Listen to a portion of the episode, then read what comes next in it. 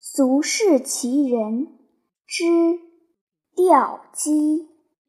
民国十六年入冬，天津卫地面上冒出来一位奇人，这人谁也没见过，姓麻叫麻，长得麻样，也就没人能说清楚。既然是奇人，那就得有出奇的地方。这人是位钓客，但不是钓鱼，是钓鸡。鸡怎么钓？我说明清，别急。那时天津家家户户都养鸡、养狗、养猫，养鸡吃蛋，养狗看门。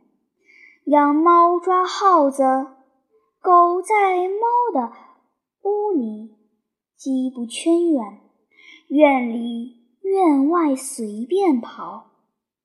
后晌该进窝的时候，站在门口一吆喝，或敲敲石盆石罐，就全颠颠跑回家了，绝丢不了。可是。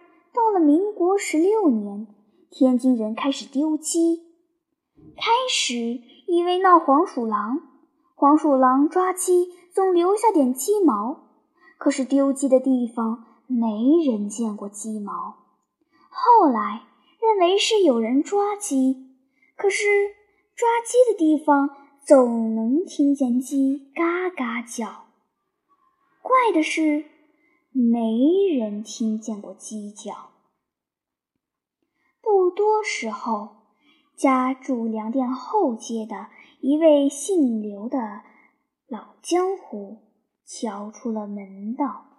他发现丢鸡不总在一个地方，今儿河东，过两天河北，再几天杨庄子，丢鸡的地界。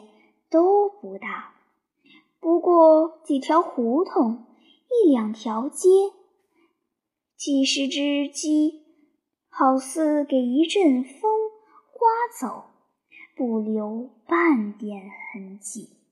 黄鼠狼绝对没这种心计，只有人才干得出来。这叫打一枪换一个地方。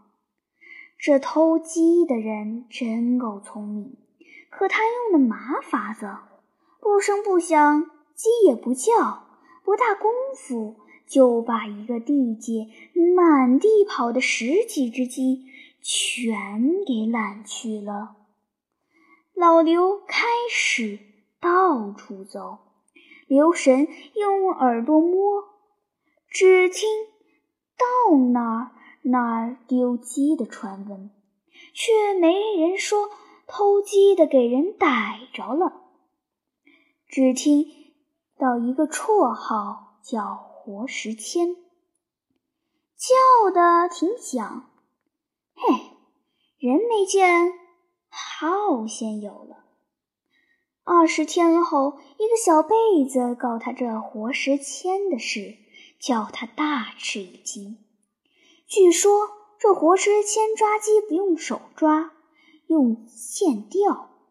他先把一颗黄豆中间打个眼儿，用一根细线绳穿过去，将黄豆拴在绳线的一头，再是一个铜笔帽，削去帽尖，露出个眼儿，穿在绳线另一头上。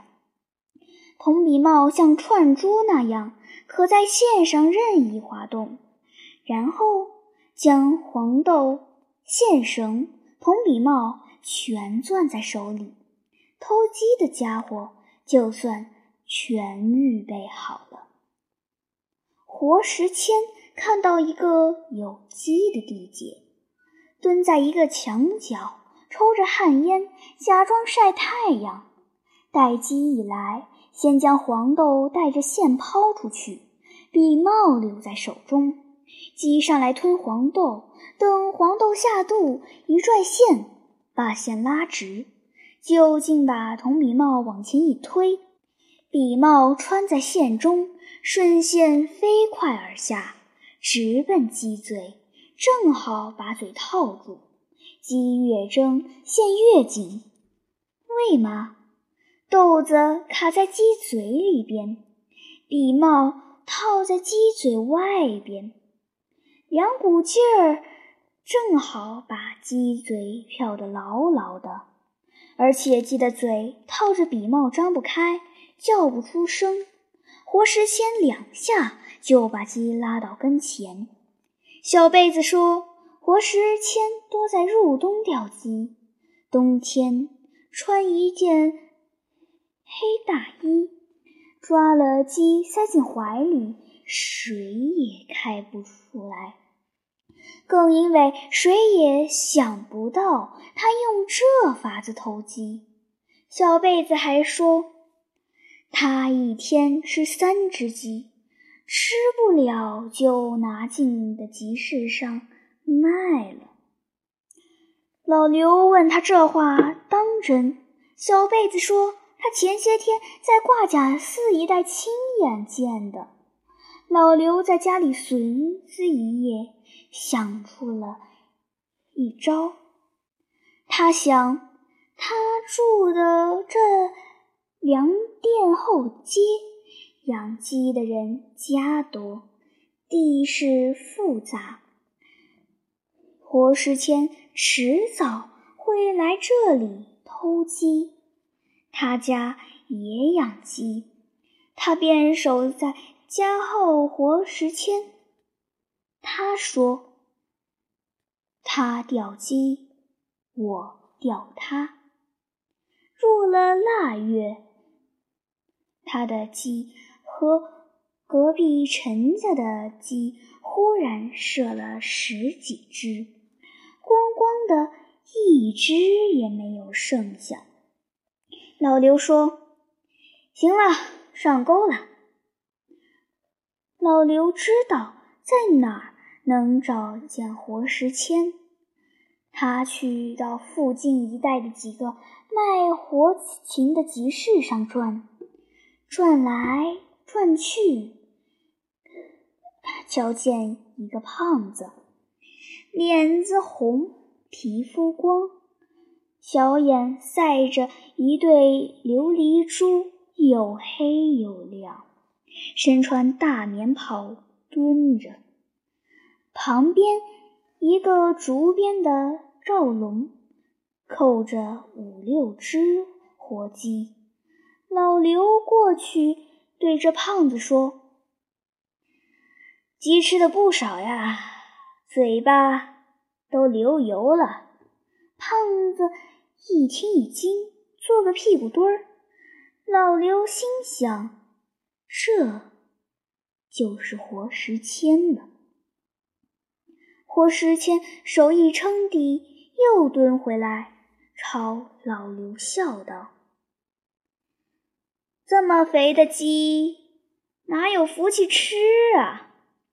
老刘一听他说话的口音不是当地人，却不和他多废话，指着鸡笼子说：“你把那白公鸡拿出来瞧瞧。”活石谦应声伸手，叽里呱啦乱叫的几只鸡中，把白公鸡抓出来，递给老刘，白毛红冠。雄姿勃勃，活石谦说：“这公鸡起码十斤，还是当年鸡，肉多又嫩，煮着炒着，怎么吃都行。”老刘拿鸡问他：“多少钱？”活石谦说。不便宜也不贵，嗯，十个铜子儿。老刘说：“好，你就给我十个铜子儿吧。还有笼里那五只，总共六十个童子。活石谦说：“别打岔了，你抓鸡还要我给钱？”活石谦觉得话茬不对，把脸一搁，说：“好，你可得说明白，这鸡怎么是你的？”老刘笑了，说：“你说这鸡是你的，可有记号？”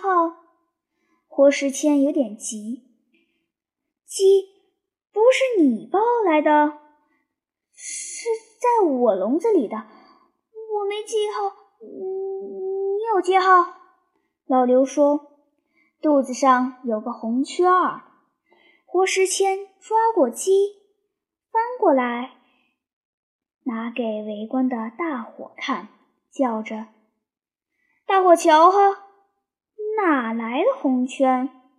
没有红圈，只有一肚子厚厚的白绒毛。”老刘冷冷一笑，左手把鸡抓过来，右手将肚子上的白毛一把把揪下，果然一红圈儿，用漆画在鸡皮上。他说。